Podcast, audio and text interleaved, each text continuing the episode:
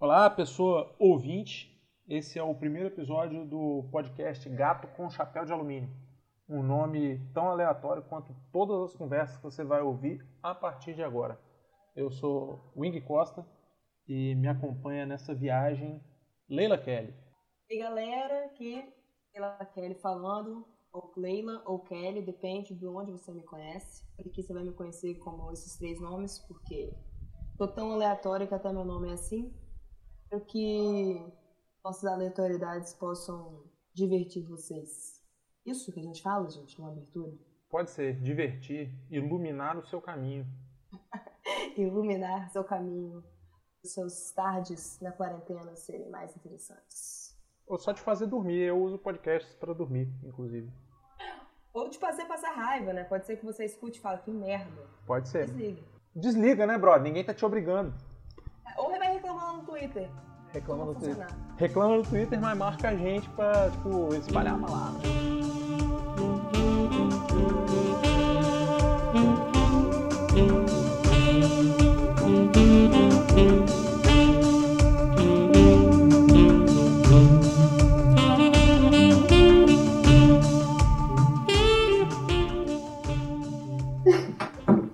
Pode acontecer.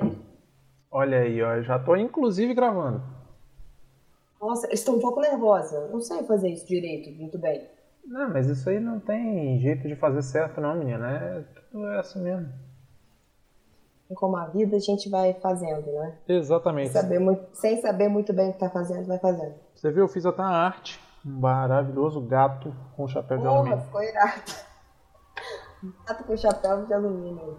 Eu gosto de escrever o que eu faço porque, tal qual aquele cartunista do, da Roda Viva, que ninguém vai entender o cartoon dele se ele não escrever. E também o cartunista Latuf, que você deve ver por aí algumas coisas, algumas críticas sociais. O meu que é, assim, ele definiu que o cartunista Latuf é o inimigo mortal dele, é o nêmesis dele, é o cartunista Latuf. Cortou o que você falou. Tem um amigo meu que definiu que o nêmesis dele, o inimigo mortal da vida dele, é o cartunista Latuf. e ele odeia muito esse cara. ai, ai, ai. Ai, meu Deus, mas bom, assim, ele tá parcialmente correto. É, errado ele não tá, né? Assim, isso tudo. Qual a sua opinião? Pra começar, eu não sei nem que ano é hoje, sabe? De, eu de fato só fiz um comentário sobre um programa que a gente, né? É Midnight Gospel. Midnight, vou procurar aqui, porque o bom da internet é isso. The Midnight Gospel Show? Quem sabe faz ao vivo. Eu acho que é apenas Midnight Gospel, cara. Mid- Isso, The Midnight Gospel, da Gospel. Netflix, né? É, E a gente começou a falar muito aleatoriamente sobre isso, mas não de propósito, porque a minha, a minha cabeça funciona muito aleatoriamente. E tô aqui, sei muito bem. Os gêneros de Midnight Gospel são entrevista, e é o primeiro gênero, e eu leio tudo na minha vida como se fosse um, uma descrição de ingredientes da, de comida, sabe?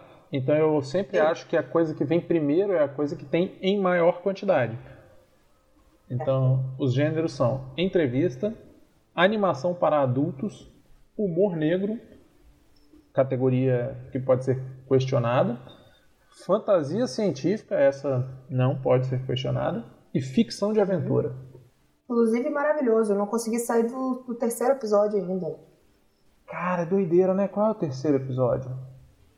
Então, eu não, não sei muito bem. Eu tô um pouco presa. Comecei e não consegui, não consegui nem ir pra frente, porque não estava com cabeça para aquilo. Muito incrível esse programa por causa disso, né? Porque cara, é tão aleatório o negócio que você precisa estar com cabeça pra assistir. Ele não é uma coisa pra você assistir en passant. Você De tem que parar pra prestar atenção no negócio. assistir de sacanagem, né? Ah, vou dar uma olhada aqui. Ah, É, vamos ver um negocinho aqui, meio tipo pra relaxar. e você sabe que foi assim que eu comecei a ver essa parada, né? relaxar? Aham, falei, ah, pô, vou ver uma parada aqui pra dormir.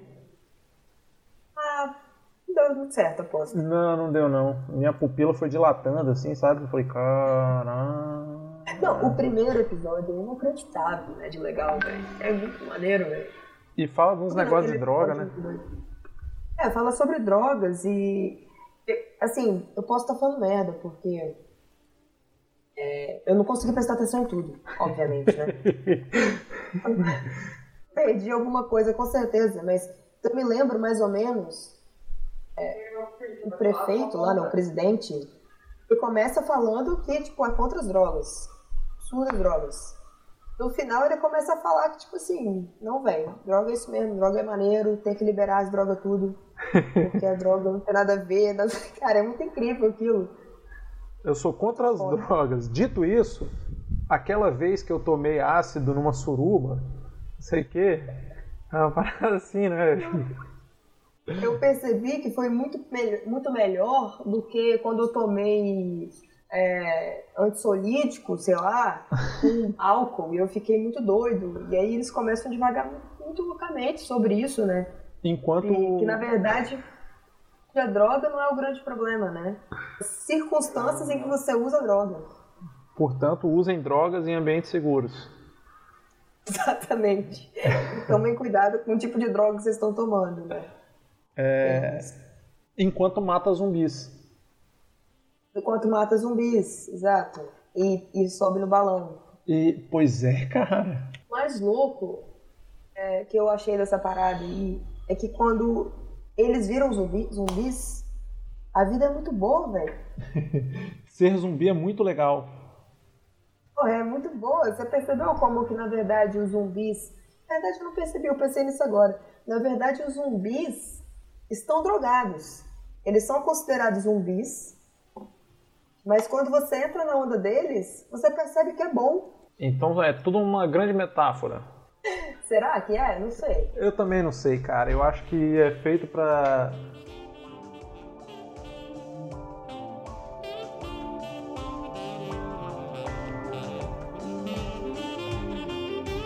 Não, Na verdade é que o brasileiro já não é levado a sério faz muito tempo, né? E tudo que eles falam sobre o jovem não é sério. Quem o jovem do Brasil nem deve ser levado a sério. Pois é, eu tenho. Cara, eu odeio jovem. É, jovem. Eu espero você que. Odeia?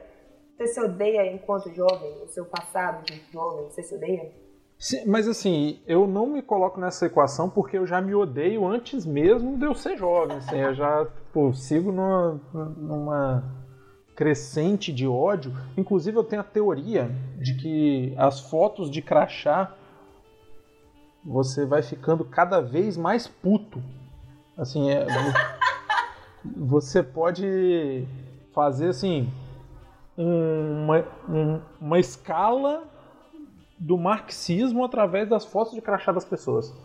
Isso se encaixa também um pouco nas, nas fotos 3x4, né? Sim. a pessoa vai ficando cada vez mais desesperançosa com o passar dos anos. Assim. o brilho no olhar vai sumindo. O brilho no olhar vai sumindo, as olheiras vão aumentando, o cabelo vai raleando. tudo vai piorando. Isso me lembra uma entidade do centro de Vitória, especificamente, mas eu acho que é, isso acontece em todo o centro de todo mundo, que é o lugar que tira foto 3x4 só que não é aquele novo lugar que tira foto 3x4 que as pessoas têm uma máquina lá, não sei o que não. É aquele lugar velho que tira 3x4 e aí a pessoa coloca um terno em você, tá ligado? Sim! Vem cá, esse lugar ali perto da escola técnica, perto da antiga fábrica? Não. Porra, eu tirava minhas fotos lá, velho. E tinha esse terno também? Esse terno esse virtual? Terno também. Óbvio que eu não usava, eu usava uma camisa social feminina, que era tipo de uma seda muito vagabunda, sabe aquela seda que não é seda? um troço meio áspero. Aí era uma, uma blusa pura. Uma sabe? seda sintética. É... Incrível. E tem aquele negocinho, né? Porque o legal dessas fotos é que tinha aquele numerinho que eu nunca soube pra que, que serve. Tem um numerinho na foto? É, sabe que era tipo aquelas plaquinhas de presidiário? Ah, pode crer, tô ligado. Nunca fiz isso não mas gostaria. Serve aquilo. O que serve aquilo? Eu nunca entendi muito bem. Por que, cara? Você tem que segurar uma placa pra tirar 3x4. É muito doido. Será que é pra ele poder saber a quantidade de 3x4 que ele já tirou na vida? Pode. Não, será, cara? Controle de estoque? Eu acho que não, porque aí, tipo, ia ter que ter um placaço, assim. Imagina, o cara que tá 20 anos que trabalhando. Não, né, velho? É, uma- uma- Não, não pode ser. Deve ser a data. É porque antigamente devia ser isso. Pode ser a data. Antigamente não tinha, né? Antigamente você tinha que provar que você tirou aquela foto. É igual o Moro com o calendário. Será que foi daí que o Moro tirou essa ideia? de ter sido. E assim, eu sei que isso é um grande meme do fato do Moro estar com o calendário. Mas eu nunca entendi, número um, por que, que o Moro tirou a foto com o calendário? E número dois, por que isso se transformou num meme? Tipo, por que é engraçado? Cara, eu acho que, eu acho que é porque é muito surreal você pegar um calendário e tirar uma foto indicando o dia, sei lá, que você Tirou foto. coisa. Daquilo não prova nada, porque você pode pegar qualquer calendário e apontar para qualquer dia. E você estava em algum lugar. Isso, não é nenhum tipo de prova. É tipo, sei lá, não. Eu vou pegar um. Tipo, eu posso pegar um calendário que tá aqui na minha mão, que você não está vendo, e falar assim, então, Wing, porque em março de 2021 a gente se encontrou e tira uma foto. E eu te provo aqui, ó, que eu marquei aqui no meu calendário que eu ia encontrar com você no futuro. Então seria a foto com o calendário a forma mais fácil de viagem no tempo? Olha, você me pegou, hein? Porque se você pode dizer que estava comigo em 2021, hoje, que é 2020, isso é uma viagem no tempo. Mas na verdade isso não é uma viagem no tempo, isso é o retorno da viagem do tempo. Então isso quer dizer que a gente pode ter ido. Não Pode, viajou. pode, pode ter acontecido. Isso tem acontecido. A gente nunca vai saber. Mas a gente falava do que? De Midnight Gospel, né? É, E aí tudo isso, todos esses momentos maravilhosos de elucubração. Você não conhecia essa palavra, cara? Eu Cara, gosto muito Eu dessa conhecia palavra. essa palavra, só que tipo assim, eu fiquei um pouco preocupado quando você usou isso num papo do UOL comigo. Eu falei, caralho, não é possível que a gente vai precisar ter que estudar gramática, sacou? Tipo, vou precisar ter um. Não sei, não tenho palavras finas não pra falar com você. E, e é isso, só. Ah, mas o vocabulário. O vocabulário simples é o que é o bom. Eu, só que eu gosto muito das palavras que soam engraçado, tipo elucubração. É tipo sovaco. Sovaco eu acho uma palavra muito boa de falar. Sovaco é uma palavra muito boa. Mas tem palavras que eu não gosto de falar. Por exemplo, almôndega. Eu não gosto de falar Almôndega. É chato Não. de falar, né? Fronha também não. Fronha. Fronha é uma palavra que me incomoda de falar. Fronha. Fronha. É. Uma palavra que eu não gosto, cueca. Cueca. É, a palavra cueca é uma palavra que, tipo assim, você já fala ela com nojo, sacou? Tipo, cueca, assim, né? Tinha um grupo musical chamado Coelho Limão. E aí eu nunca entendi o que é o coelho. Coelho é tipo uma forma infantil de falar coelho? Ou coelho é algo que existe? Procurar aqui, coelho. Eu coloco coelho, aparece um monte de coelho.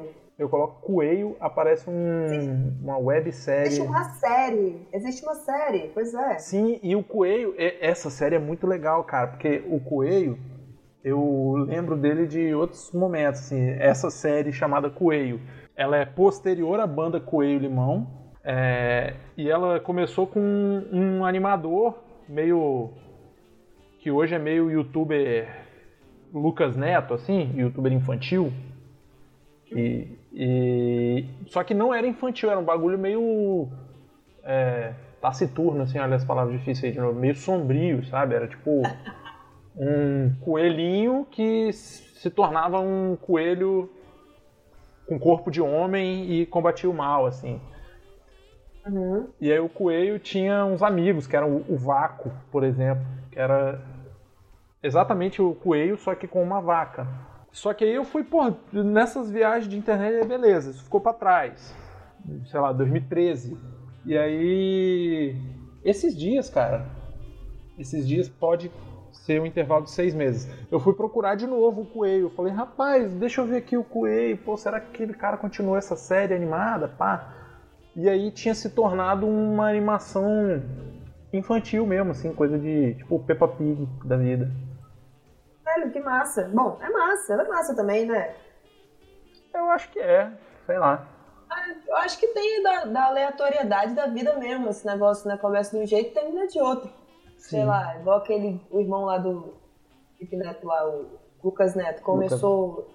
tomando banho de Nutella, hoje ele ganha rios de dinheiro fazendo bobeira pra criança, velho. Então, mais aleatório do que isso eu não consigo imaginar. E tá dando certo pra ele, pelo que eu tenho visto. Tá, e a criança ela precisa da bobeira. Sim. Para o seu desenvolvimento. Não da bobeira banheira de Nutella, talvez essa bobeira ela não precise. Mas... É, talvez essa bobeira a gente pode acabar com ela. Mas eu acho que a bobeira é importante para todos, não só para criança não, acho que para adultos também. Aliás, o nosso mundo é extremamente sério, né? Tem ficado, né? Cada vez mais sério. E eu acho que a gente perdeu um pouco a bobeira.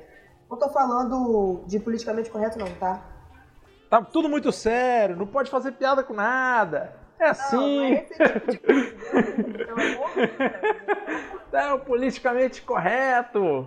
Já comecei aqui já a explicar porque não é isso que eu tô dizendo.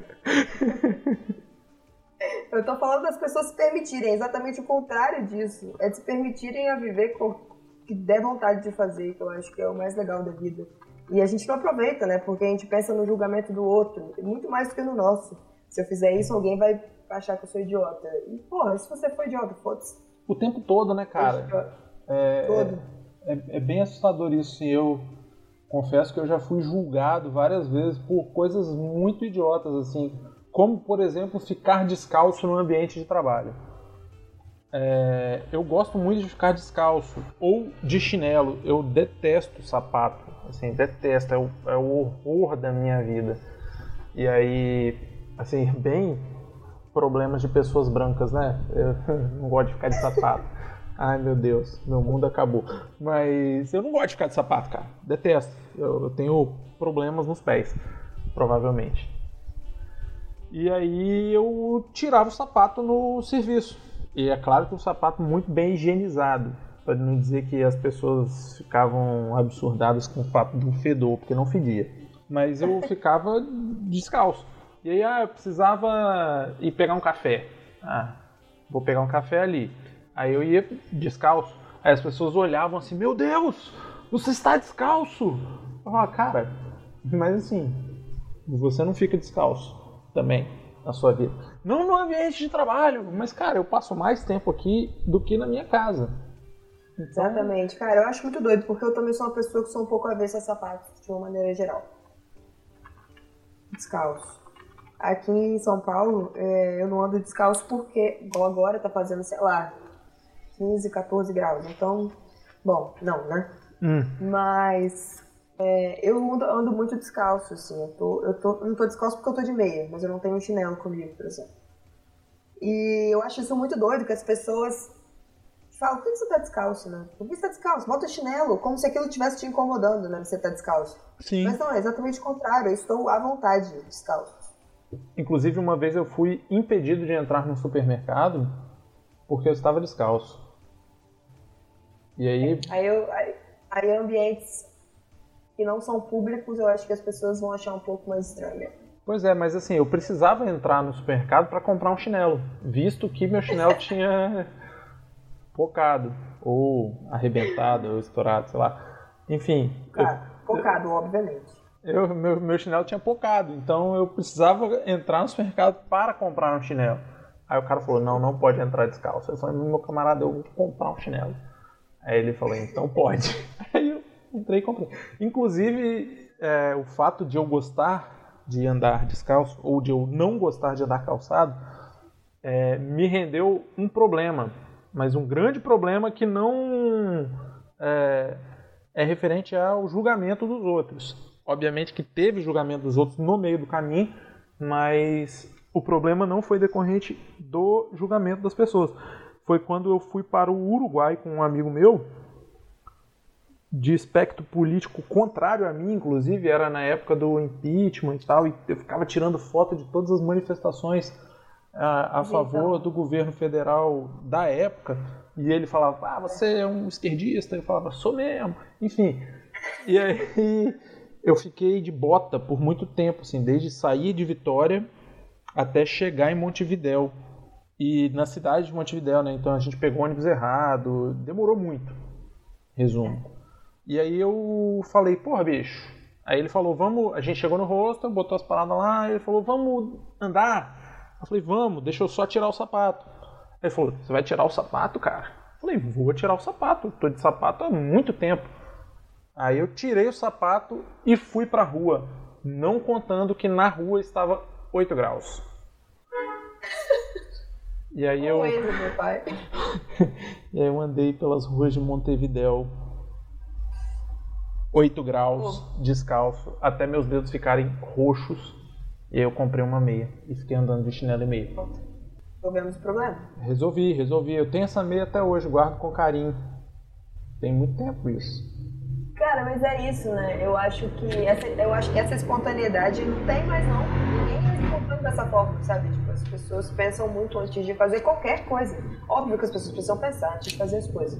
Não tô aqui incentivando ninguém a fazer todas as merdas que vem na sua cabeça não, tá? Isso é perigoso. Isso é perigoso. Mas um pouco espontâneo também pode ser bom, né? Tipo, é um pouco libertador também. Quando você faz uma coisa que você sabe que você pode estar sendo julgado mas que ao mesmo tempo isso não incomoda ninguém, de fato. É, é um pouco um grito de resistência. Quando são bobagens inofensivas, né? Eu acho que dá pra ser bobo inofensivamente, assim. Ah, eu acho, cara. Eu, acho, eu gosto muito desse. Eu, é, bom. É isso, cara. Eu, eu sou a favor de, de ser bobo e de ser espontâneo, desde que você respeite, claro, né? Sim. Seu coleguinha aí. Eu acho que tem que ser. Eu acho que é, é, é o que torna as pessoas individuais, diferentes, únicas, singulares e todos os sinônimos que essa palavra tem, que é o, é o gostoso de descobrir nelas, eu acho, né? Bom, tem gente que não acha, tem gente que prefere as pessoas que não surpreendem, né? É, tem gente que prefere. Caramba, que eu gostei dessa frase. Eu gostei. Tem gente que prefere as pessoas que não surpreendem. Eu acho que, inclusive, eu vou começar a categorizar as pessoas como pessoa que não surpreende. Pensa. Você fez uma lista aí na sua cabeça rapidinho que eu sei de pessoas que não surpreendem. Pensa aí. A pessoa que você pode, assim. É, é... Totalmente você consegue fazer uma lista bem grande até. Sim, total, cara. É aquela pessoa meio morna, né? Sabe aquela pessoa meio morna que você fala, ah, fulano é legal. É, é só legal, né? Tipo, ah, ok, é, é ok. É, ele fica aí, ele fica ali daquele legal porque ele é tão inofensivo que ele não nada. Ele, tipo, nem é bom nem é ruim. Mas você não consegue falar que ele é ruim porque ele também não faz nada. Não então... faz mal pra ninguém, né? Um negócio assim. É. Mas também não faz bem. Então, qual o propósito, né? Cara, se, se, a gente tem dificuldade de saber qual é o propósito da vida, imagina essa pessoa. Mas aí que tá, cara. Eu acho que essa pessoa, ela é, assim, ela é uma pessoa feliz. Não que hum. nós não sejamos. É, eu não sou, mas assim, não que nós não sejamos eventualmente. Eu até tento, me esforço, né? Às vezes não. E é aí que eu sou feliz, mas isso deixa para outro episódio. É, essa pessoa que ela tem um propósito, Leila Kelly, que é ser aquilo ali, cara. Ela, ela é médio, médio, boneco reto, como diz um amigo Talvez, na verdade, elas estejam mais certas que a gente, sabe por quê? Porque se você tem um propósito alcançável, você vai estar sempre satisfeito, né? Sempre satisfeito, sempre satisfeito. Tem gente que pede mais, aí fica aí remando, ansioso, tendo vários problemas, tendo que procurar terapias, e terapias e outros tipos de terapias para melhorar a terapia que você está fazendo. e assim vai. Inclusive, eu vi. Eu, eu, tenho gostado muito do Twitter por um universo de motivos. Eu tô lá desde que era mato e tal, a internet é um bairro. Eu, meu lotezinho. Eu fiz 11 anos de Twitter ontem. Antes de ontem, lá. 11 anos de Twitter? 11 anos. Eu vi outra pessoa que fez 11 anos de Twitter esses dias. 11 anos de Twitter é bastante tempo de Twitter. Eu, eu tô há 13 e confirma anos de Twitter. É, e aí eu vi, eu gosto do Twitter que as pessoas começam a debater muito seriamente sobre coisas assim. Eu, eu acho que elas não estão falando sério quando elas são sérias a respeito de coisas completamente Não, velho, despropositadas. Confesso pra você que eu dei uma esfriada no Twitter exatamente por isso, porque, caralho, tá tipo. Pode xingar? Pode, acho que pode, não tem problema não. Caralho, não é possível. As pessoas estão perdendo tanto tempo, velho, discutindo coito bolacha. Eles brigam real, eles estão putos, eles querem matar a outra pessoa do outro lado da tela, sacou? Porque aquilo é muito importante pra ele. Tem que ser biscoito, sacou? Eu, olho pra aquilo e falo. É, gente, calma. Só come, né? Só abre o pacote e come. Você jura que faz tanta diferença na sua vida se a pessoa vai chamar de bolacha a porra do biscoito? Deixa ela chamar de aipim se ela quiser. É dela, velho. Aipim, vou comprar um pacotinho de aipim. Tipo, eu fico muito, eu fico muito assim. é- Aí tem horas que pouco agoniada. Outra coisa que eu faço muito nesse processo é, quando eu vejo essas coisas no Twitter, eu vou lá e tipo, escrevo, eu escrevo uma parada, escrevo tipo, cara, você não pode estar falando sério, você é muito burro, você não sei o que, que ela, Aí eu apago, mano. Não posso, não posso ser assim. Aí eu começo, tipo assim, cara, não é bem por aí, eu acho que você deve pensar, não sei o que, que ela, aí eu apago tudo de novo. Aí eu escrevo de novo, eu começo a xingar o cara lá. Aí eu falo, você quer saber? Não vou meter essa porra, não. Aí eu vou, apago tudo e não escrevo, eu desligo o Twitter, tipo, foda-se essa merda. Não vamos, não vamos conversar com isso. Você tweetou várias vezes na sua cabeça. Claro, eu respondi ele várias vezes, várias vezes, de várias formas.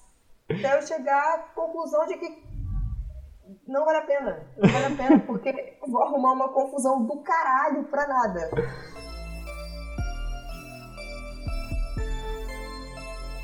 Estou há tanto tempo sem abrir a porta de casa que eu esqueci como é que abre o interfone. Veja só. O que aconteceu? Você É... tá em quarentena? Como eu tô? Quanto tempo? Quanto tempo eu tô? Ah, opa, eu acho que eu não abri. Peraí.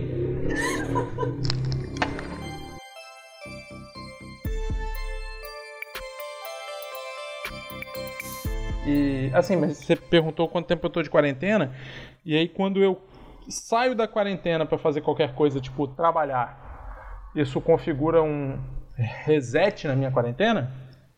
Porra, não sei. Você, você passa o dia fora ou você vai e volta?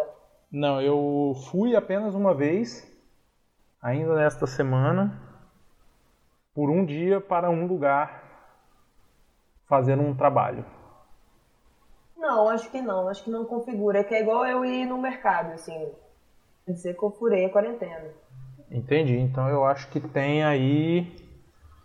Vai para uns dois meses. É, eu tô, eu tô contando os dias, né? Você tá contando mesmo?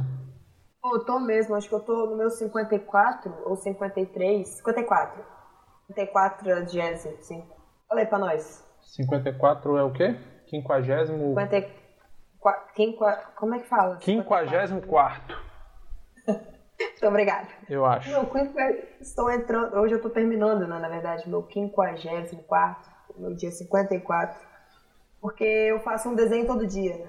Eu resolvi Ah. fazer um diário de quarentena. Que foda, que foda. Fala pra mim. E, por- e aí, eu- porque eu acho que isso me ajudaria, achei que isso no início me ajudaria a ter uma rotina, pelo menos, uma única, que era desenhar um desenho por dia. E começou um jeito meio bobo, ah, falando, ah, lavar roupa, sei lá, fazer faxina, cozinhar, parará. E a parada foi se desdobrando, como tudo que eu faço na minha vida se desdobra, vai escambando pra um lado psicológico, assim, sacou? E não tem nada a ver com o que eu tô falando, tá? Mas o que eu tô querendo dizer é que eu tô no meu 54 hoje, porque eu fiz o desenho e eu lembrei do número. E você tá publicando esses desenhos? Publico, publico no meu Instagram. É, aí você publica no, nos stories, tô vendo aqui. É, exato. Eu publico ali. E todo dia eu coloco um, né? E tem nos meus destaques lá depois, pra você ver todos, pra você ver como que foi mudando o, É, tô, a tendência da parada. eu tô vendo Aí aqui. agora eu, te- agora eu tento colocar de uma forma assim, como eu tô me sentindo, como que foi o dia pra mim, qual é o sentimento, qual é a sensação. Tenho ido nesse, nesse rolê aí, tá bem interessante, tô gostando. E é bom, de fato, me ajuda, é uma coisa que eu tenho que fazer. Uhum. Não é, no mínimo uma coisa, porque eu sou uma pessoa muito ansiosa, né? Eu fiquei com muito medo nessa quarentena de ficar parada sem fazer nada. Cara... Ansiosa que sou, já arrumei uma, uma função. E aí foi, foi, foi rendendo e tá super legal. E aí eu sei exatamente os dias que eu tô por isso. Porque todo dia eu coloco o um numerinho lá. E é foda, eu tô há 54 dias e só saí, sei lá, quatro vezes no máximo para ir no supermercado, cara. Esses desenhos eles podem ser vistos no Instagram Leila Kelly com dois L's e Y ponto Heartwork. Não é isso? Heart. É isso. É de coração, né? Work de trabalho. Porém, quero mudar isso aí, hein? Pode ser que eu mude, pode ser que eu não mude, mas pode ser que eu mude com certeza. Pode ser que eu mude com certeza sim. Em grande chance, com certeza eu mudar. É um problema, né? Eu tenho um probleminha de. Eu acho que isso aí é um problema também de muita gente, mas é um problema meu de falta de autoestima, de confiança no que você faz. mas eu acho que. Então, isso é um problema recorrente, cara.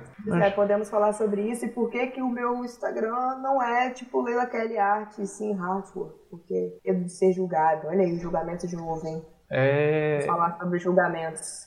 Eu acho que esse episódio pode ser o episódio do julgamento, hein?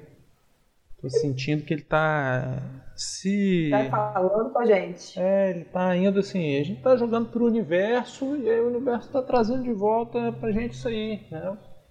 Eu, gratiluz. Vai. Você se joga muito ele. Porra, pra caralho. Assim, eu, eu sou o pior juiz de mim mesmo, assim, é, é terrível. Eu detesto basicamente tudo que eu faço e é bem complicado. Assim, eu tenho voltado a desenhar, digo voltado porque sempre foi um hobby é, esporádico, assim, algo que me acalma. E aí eu tenho, eu sempre tenho caderno e papel e caneta bem perto, e aí eu tenho voltado a desenhar, assim. E aí eu estava desenhando de bobeira, outro dia um, é, um amigo meu comprou um tablet e falou, ah, olha aqui o tablet, tem um negócio de desenho. Eu peguei e fiquei desenhando assim a namorada dele. Aí eu entreguei o tablet para ele assim com desenho, tipo, ah, toma aí, cansei de brincar. Ele falou, cara, que desenho legal! Eu falei, como que é um desenho legal? Cara, isso tá uma porcaria, isso é um lixo. Você deve apagar isso. Eu não sei por que, que eu não apaguei isso. Ele, não, é realmente legal, tente desenhar mais. É claro que eu não desenho como você desenha, por exemplo, né? Você é uma pessoa profissional dos desenhos aí. Não, tá doido, calma. Para começo de conversa, somos duas pessoas diferentes, né? Mesmo que a gente desenhasse a mesma coisa, a gente desenharia diferente também, né? É, é isso é verdade. Né? Assim, ninguém, dança, ninguém, ninguém desenha melhor que ninguém. É, é uma das coisas, inclusive, que eu tenho aprendido na minha vida, que tem me desbloqueado muito por causa disso. Parar de me comparar com os outros diminui muito o julgamento. Né? Você não tem que ser igual a ninguém. Se você não tem que ser igual a ninguém, então você não tem nenhuma coisa para alcançar. Você só é aquilo ali que você é e pronto. E aí tem todo um lance de expectativa também, né? Eu acho que isso aí eu chuto. É, vou é, fazer uma análise tirada exatamente da minha cabeça, para não dizer de outras partes, que é a, a gente, eu acho que eu posso me incluir na mesma geração que você. A gente vem de uma geração que, com muita expectativa em cima, né? Todo mundo era perfeito, todo mundo ia ser o melhor de tudo no que estava fazendo. Bom, pelo menos eu sinto isso especificamente. Eu tinha que ser o melhor, tinha que, tinha que ler mais que todo mundo, escrever melhor que todo mundo. É, minha mãe trabalhou e morreu para pagar a minha faculdade, sabe? Então eu precisava. A gente, a gente não foi criado para viver, a gente foi criado para trabalhar, sacou?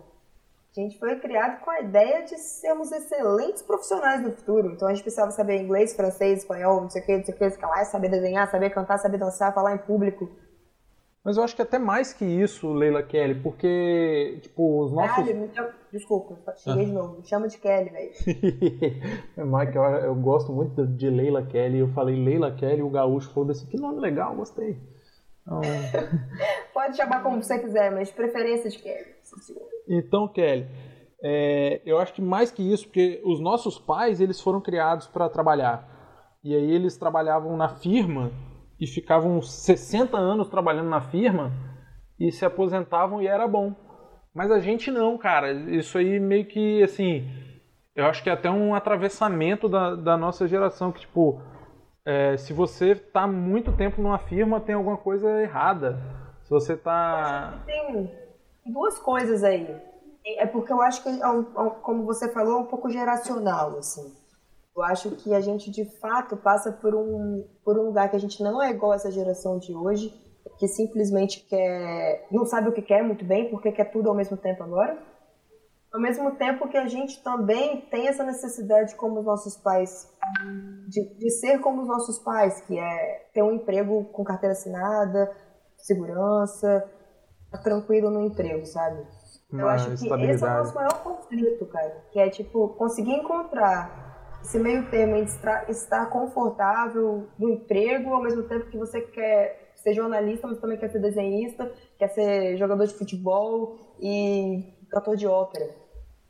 É, e tem que fazer tudo isso muito bem, né? Eu acho que. Exato, esse é o maior problema, que a gente se cobra pra caramba, né? Pra poder ser incrível o tempo todo, que a gente quer provar para os nossos pais e para a geração que vem depois da gente que a gente é muito bom. Sim. Aí é foda. Sim, sim. A gente se perde. Mas assim, é, eu fico pensando em onde, em que caminho que ou em que parte desse caminho alguém chegou para mim e falou, porra, você tem que ser muito bom, cara. Você, porque assim, eu não, eu, eu mesmo, é, minha experiência pessoal aqui agora é, que, pode, que com certeza é diferente da, da experiência de todo mundo, basicamente. Mas assim, ninguém apontou para mim e falou, pô, você tem que ser foda. Ou você tem que ser o melhor jornalista, ou você tem que escrever melhor que todo mundo. Você... Não, eu só. É, vem de mim. Eu, eu queria ser melhor que todo mundo porque, não sei. É, acho que tem muito de algumas experiências, mas não, não, não sei. Será que é um pouco porque é uma forma de recompensar todo o trabalho que nossos pais tiveram? E, porra, eles fizeram tanto por mim que eu preciso ser o melhor no que eu faço. Pode ser, pode ser. Pode ser, cara. Eu acho que. É, eu lembro, inclusive, assim, você falando, eu consigo lembrar da minha mãe falando: ah, tô trabalhando muito para você ter isso. Dei valor. Tem uma cobrança. É. Uma cobrança, assim, que é internalizada na nossa cabeça que vem disso eu acho, sabe? Acho que os pais são grandes fontes de, de traumas. é uma verdade, infelizmente, é. E é, meu terapeuta, inclusive, ele fala assim: eu gosto de fazer poupança para pagar a faculdade para filho, é furada. Fiz poupança para pagar terapia para o filho, cara, porque eles vão precisar, vocês vão destruir a cabeça das suas crianças. É normal, faz parte do processo de criação. Eu acho eu acho legal que o seu terapeuta tá, tipo, garantindo o futuro dele aí também, tá ligado? Enfim, estamos, né? Estamos no capitalismo, né? Não podemos esquecer. A gente pode ser contra, mas a gente tem que dançar com o Mas é, é, é, eu tenho essa noção, assim, de que... E aí... É, de que isso não vem de mim especificamente, de que o, todo o meu julgamento e a minha carga de julgamento não é, não parte de mim, mas de algum de antes e aí hoje eu me torno esse, esse cara que que se cobra e cara eu tava lendo um livro vou até pegar aqui Kelly que faz sentido com o que eu tô com o que a gente está discutindo aqui é de um coreano eu acho que esse cara é coreano Byung tá ligado esse cara Byung, Byung Chul Han. Ele. Ele é um cara. Que... do livro, acho que pelo nome eu não vou conseguir saber. Não. Sociedade do Cansaço. Esse cara, ele tá famosinho aí agora. Ele tá. tá famosinho. A galera tá citando ele. E assim como eu estou citando ele agora neste momento. Mas ele fala dessa sociedade que tá é umas paradas de que, tipo, antes a gente era feito de trabalho. As pessoas se tornaram empreendedoras delas mesmas. Tipo, uhum. Não tem um, um patrão que está te explorando. Você mesmo se explora. Você uhum. acaba se tornando o seu próprio patrão e tipo, se esgota com isso. E aí que daí que vem essas de acordo com esse sujeito, né, chamado Byung Chun Han, nesse livro A Sociedade do Cansaço, que é um, um ensaiozinho, é, você começa a é daí que vem a, as doenças como burnout, né, síndrome de burnout, depressão, é, transtornos de ansiedade. Tem a ver com essa coisa do, do julgamento mesmo, né? Porque também, né? Tipo, acho que se encaixa também com o julgamento. Porque se você está descansando, principalmente agora, né? Que a gente está em quarentena, tem muito dessa coisa, né? Tem que ser produtiva. Aproveita que você não está fazendo nada para fazer curso, para fazer não sei o quê, para se capacitar. Pô, quando você para um pouco para relaxar, tipo assim, você não está se sentindo bem, você não está num dia bom, você vai aproveitar a quarentena para ver uma série se julga, você não consegue divertir, você não consegue ficar tranquilo, você fica lá, tipo assim, não, cara, eu devia estar usando esse tempo para estudar, depois, ai, aquela coisa, sabe, tipo um, um desespero de uma conquista, parece que a gente tá numa maratona sem fim, canso, tá ligado? Olha aí, é... eu achei uma partezinha que faz muito sobre isso, fala muito sobre essa maratona sem fim, que cansa, que tipo, é... evita-se o sentimento de ter alcançado uma meta, pois com isso você estaria objetivando a própria vivência, o que adotaria uma configuração, uma forma e assim teria consciência independente de si mesmo. Essas coisas difíceis de livro, né? Mas na realidade a coisa é totalmente diferente. O sentimento de ter alcançado uma meta, uma meta não é evitado deliberadamente. Ao contrário, o sentimento de ter alcançado uma meta definitiva jamais se instaura. Então, é, não vou colocar uma meta, vou dobrar a meta. E aí quando a gente chegar na meta, eu vou, sabe? Porque é isso, né? Tipo assim, a gente. Eu tava conversando isso com o Caio, meu marido, um dia desses. Sobre como é difícil, né? A gente vive sempre no futuro, cara. A gente fala assim, não, é, vamos então para uma bicicleta. E quando você compra a bicicleta, quando você está perto de comprar a bicicleta, você já está pensando assim, não, mas aí depois eu vou comprar um carro. Aí você já está quase comprando o carro, antes mesmo de comprar o carro, você já está sonhando em ter um carro melhor. A gente nunca está satisfeito né, com essa meta. A gente está sempre, antes de atingir a meta, a gente já está criando outra meta porque a gente está perto de alcançar. Então a gente não vai chegar nunca, né? E aí o quanto dessa, dessas metas que a gente se coloca não são só objetivos para fazer a gente trabalhar mais, sabe? Tipo, a gente precisa não. de um combustível para trabalhar, para ganhar dinheiro, para atingir aquela meta. Porque se eu não tiver a vontade de comprar um carro, comprar uma bicicleta, comprar um pão doce, eu não vou ter motivo para trabalhar, porque eu só trabalho para o, trabalho é um meio para conseguir esse fim que é essa meta. E aí quando eu atingo essa meta, é, eu não consigo descansar, eu não consigo atingir o que esse sujeito aí chama de ponto de repouso da gratificação. Então a gente vive num constante sentimento de carência e de culpa. E aí, em última instância, e aí eu abro aspas para esse cara aqui, é, a gente está concorrendo com a gente mesmo, procurando superar nós mesmos até sucumbir, até sofrer um colapso psíquico, um esgotamento, um burnout. Então, assim, para o que ele chama de sujeito do desempenho, que somos nós hoje, se realizar é se autodestruir. O cara se realiza na morte, porque ele vai, enquanto ele não, é, enquanto ele não morrer, ele vai colocando outras metas para trabalhar mais, para concorrer com ele mesmo e ser melhor que ele mesmo o tempo todo. Eu preciso ser melhor todo dia. Mas o que é ser melhor? Ser melhor é trabalhar mais, é entregar mais valia. O que é? Doido isso, né? Eu acho muito doido porque acho que tem um pouco a ver com uma questão que eu tenho tratado com um grupo que eu estou dando uma mentoria, é sobre essa questão do, da fé no dinheiro, né? A gente tem o Deus dinheiro. Que a gente acredita que quando a gente tiver dinheiro a gente vai ser feliz ou vai fazer as coisas. Sim. Então é sempre assim, né? Tipo, eu vou trabalhar para conseguir dinheiro e ter um carro, aí eu vou ser feliz. Aí você trabalha, faz isso, você não é feliz, porque o problema não era o dinheiro. Você continua acreditando que você vai trabalhar mais, vai conquistar mais dinheiro para comprar as coisas que você quer. Você vai continuar infeliz porque o problema não é ter dinheiro ou não, né? O problema é muito maior, é muito anterior a isso. Você nem precisa de dinheiro para poder ficar. Mas assim, se a gente for pensar, inclusive em última instância, a gente aprendeu a ser assim, né? Porque quando a gente estava lá no, no ensino fundamental, o legal era os caras do ensino médio. E aí, pô, vou estudar aqui para chegar no ensino médio, né? Porque, pô, lá que é o bicho pega mesmo. E aí, quando a gente chega no ensino médio, pelo menos assim, da minha posição de privilegiadinho, né? É, chegava no ensino médio, pô, o ensino médio não era aquela parada toda, não era tão difícil. Difícil mesmo é na faculdade. E aí, quando você chegar na faculdade, é que você vai ver, o bicho vai pegar e você vai se tornar uma pessoa.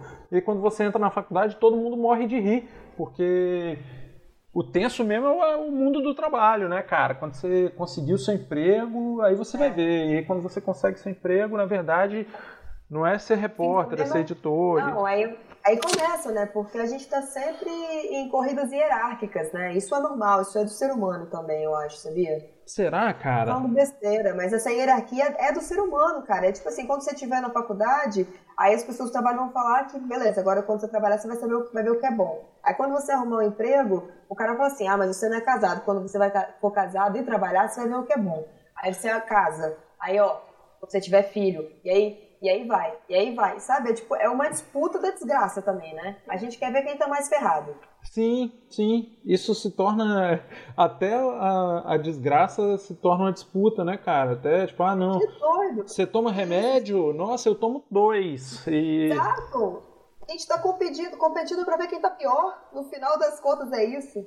Uma grande corrida e que tem alguém montado nas nossas costas com uma vara e uma cenourinha, né? E a gente tá cara, correndo. Isso é muito louco, isso é pra explodir a cabeça, cara. No final das contas é isso. A gente tá disputando pra ver quem tá explodido, porque quem, é, quem for o mais fodido de todos, verdade é melhor. Pois é, né, cara? Até as, as tragédias a gente coloca na balança para dizer que a minha tragédia é maior que a sua Totalmente. Meu problema é maior que o seu, eu entendo melhor disso porque eu sofri isso e tal. Ah. É... Quantas vezes você já conversou com alguém e ele, esse alguém fala assim: pô, cara, foda, perdi meu emprego e tal. Aí a pessoa diz pra você: cara, foda mesmo. Quando eu perdi meu emprego foi foda, porque eu perdi meu emprego, fui expulso de casa e não sei o que. Aí ele, como se, tipo assim, fica tão triste não com sua tragédia, porque a minha foi muito pior e eu tô aqui. Mas de uma forma reconfortante. Pois é, igual quando você tá, tipo, sei lá, é, tá foda de alguma, de alguma parada, tá foda de grana e você tem que pagar uma conta e alguém chega e fala, não, mas podia estar tá pior, pô, agradece aí. É tipo, porra, por que que, por que que poder estar pior ou pessoas em uma situação é. pior que a minha são motivo de conforto. É muito, muito do brasileiro, Wing. Acho que acho que nosso nosso modelo subserviente, assim, da uma, de uma colônia, sabe? muito disso onde a gente não pode reclamar. Assim, pelo menos o seu patrão não te bate. Uhum. Uma coisa meio assim, de tipo, cara, pelo menos, pelo menos você não sabe, é uma coisa meio de tipo de olhar pelo lado bom, mas não como otimismo, como resiliência, sabe? Uma coisa meio tipo assim, ai, tá bom, tá ruim, mas tá bom. Esse discurso tá enraizado na nossa sociedade, tipo, é... você fala, pô, difícil, meu trabalho tá complicado, não sei o quê. Aí vem uma pessoa e fala assim, ah, mas pelo menos você tem emprego. Tem tanta gente aí que gostaria de ter esse emprego. Sim.